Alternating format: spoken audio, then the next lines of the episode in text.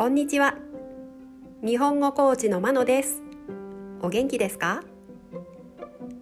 このポッドキャストでは日本語のいろいろな表現を紹介します。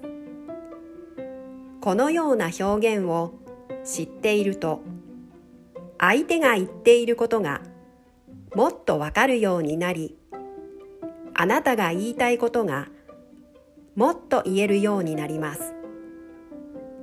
今週は物の数え方を紹介します。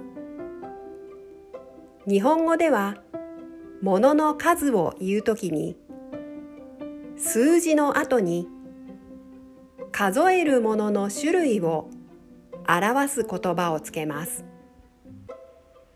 今日は冊を紹介します。本やノートなどを数えるときに使います。では1から10まで数えてみましょう。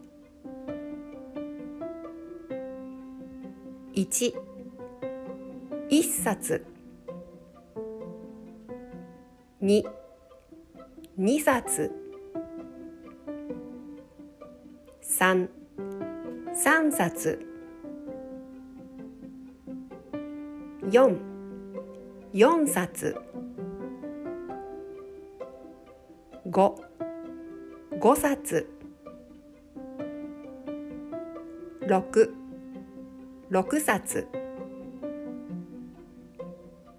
7 7冊。8 8冊。9 9冊。10 10冊。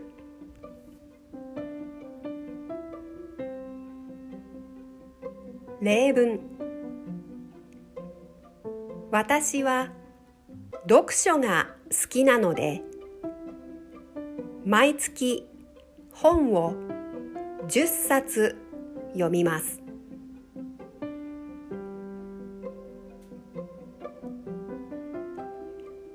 いかがでしたか？明日も物の数え方を紹介します。では今日はこの辺で。さようなら。